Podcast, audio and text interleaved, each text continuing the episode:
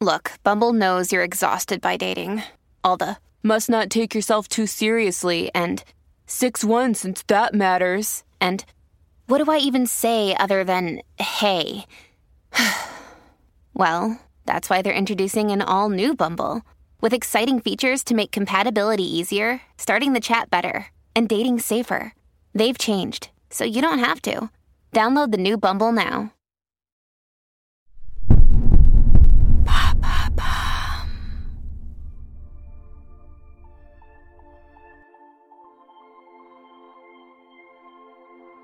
Sur le front de la place Maïdan, une manifestante et un policier. Andrei et Lydia étaient ennemis, sans se connaître. Le long de murs de préjugés et de souffrances, l'amour a réussi à faire sa place. Car pour eux, aimer, c'est espérer, croire en un avenir plus clair, plus juste et ensemble.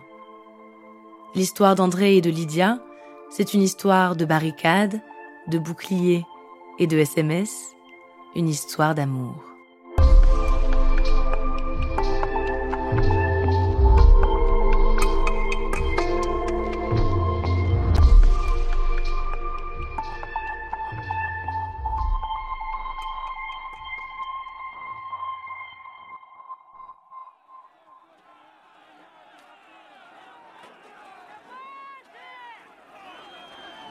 « 2014, Kiev. Des milliers de manifestants sont réunis place de l'Indépendance, la place Maïdan. Depuis des semaines, c'est l'épicentre d'une révolte étudiante qui s'est étendue à la société tout entière. À l'origine de la colère, une décision du président Viktor Yanukovych. Il a refusé de signer un accord entre son pays et l'Union européenne. Les manifestants envahissent les rues. Ils exigent un rapprochement avec l'Europe et dénoncent la corruption qui gangrène leur gouvernement. Le mouvement, qu'on appelle désormais Euromaïdan, prend une ampleur sans précédent. Mais la répression est violente et les rues se transforment en véritables champs de bataille.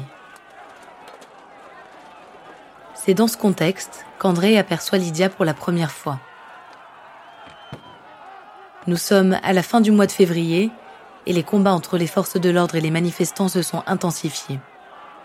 Les scènes de guerre en plein Kiev font la une de la presse internationale. Sur Maïdan, la foule est toujours aussi dense, malgré la répression. Le journal de 20h, Julien Bugier. Bonsoir à tous, ravi de vous retrouver à la une de l'actualité ce soir. L'embrasement en Ukraine, scène de chaos à Kiev. On parle de plus de 60 morts en quelques heures. Les affrontements, nous le verrons, se poursuivent en ce moment. La trêve n'aura pas duré au Maïdan. 8 heures ce matin, les manifestants partent à l'assaut. Ils veulent reprendre le terrain perdu hier dans la journée, sur cette place où convergent toutes les grandes artères de la ville. Lydia, une jeune journaliste de 24 ans, est pleinement investie ce soir-là, comme depuis le début des protestations.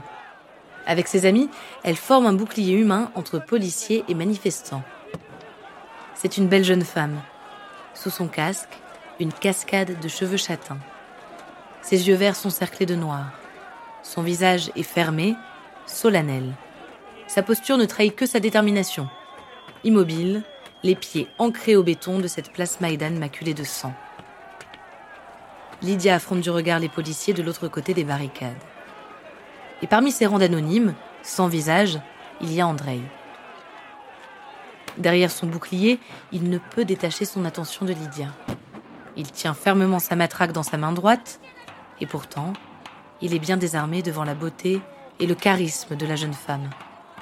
Toute la nuit, il la regarde, sans jamais pouvoir lui parler. L'espoir apparaît pour André quand, au milieu de la tumulte, Lydia reçoit un appel.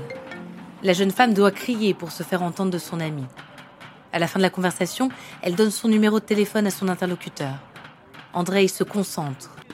Il dessine précisément chaque chiffre dans son esprit.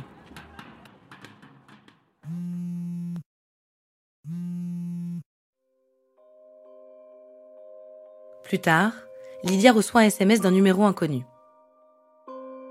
Malgré l'agitation, j'ai retenu ton numéro quand tu l'as donné à ton ami. Je ne connais même pas ton prénom. J'étais debout, derrière un bouclier, en face de toi toute la nuit. Quand tu nous as empêchés d'avancer, j'ai su que je voulais t'épouser. À la lecture du message, Lydia est troublée. Elle hésite, puis accepte qu'ils se rencontrent. Elle ne place aucune attente romantique à cette entrevue. Elle veut simplement convaincre le policier de rejoindre le mouvement. Mais quand Lydia et Andrei se retrouvent entre deux barricades, l'amour s'impose à elle avec la même évidence qu'il s'est imposé à Andrei la nuit précédente. L'histoire de ce couple improbable s'ébruite. Dans un quotidien fait de mauvaises nouvelles, les médias s'emparent de cette jolie histoire. Lydia est invitée dans une émission pour raconter en direct son amour pour Andrei. Mais la jeune femme, toujours aussi investie, en profite pour faire passer un message. Vous voulez sans doute que je vous raconte comment j'ai retenu une émeute à main nue et comment je suis tombée amoureuse d'un policier. Je suis tombée amoureuse de lui, c'est vrai. Mais mes mains nues, je les ai utilisées pour traîner les corps des personnes tuées ce jour-là. Le public lui offre une pluie d'applaudissements avant qu'elle quitte le studio pour rejoindre la place Maïdan.